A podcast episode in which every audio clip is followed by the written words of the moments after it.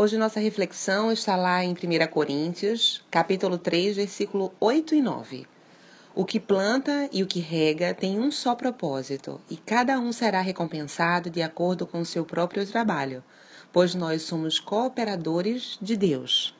Nos últimos dias, conversamos sobre casamento e as diferenças de personalidade. É importante entender os tipos de personalidade porque geralmente procuramos satisfazer as necessidades psicológicas e espirituais de uma maneira que se encaixe devidamente com a nossa personalidade. O protetor, por exemplo, encontrará satisfação em cuidar de um amigo necessitado.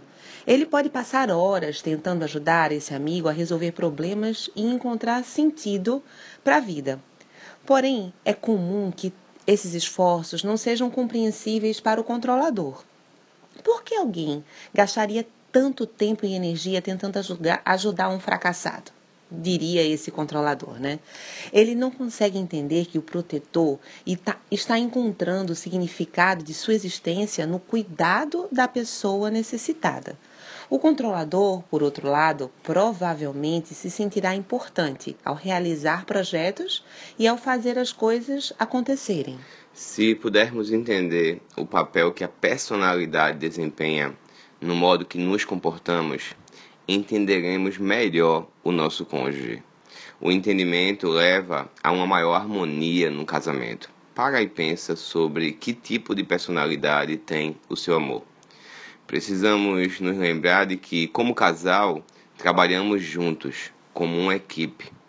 Paulo escreveu lá em 1 Coríntios 3 que ele e Apolo, outro pregador, não eram concorrentes, mas sim colegas de uma mesma equipe, cada um com seus pontos fortes e responsabilidades.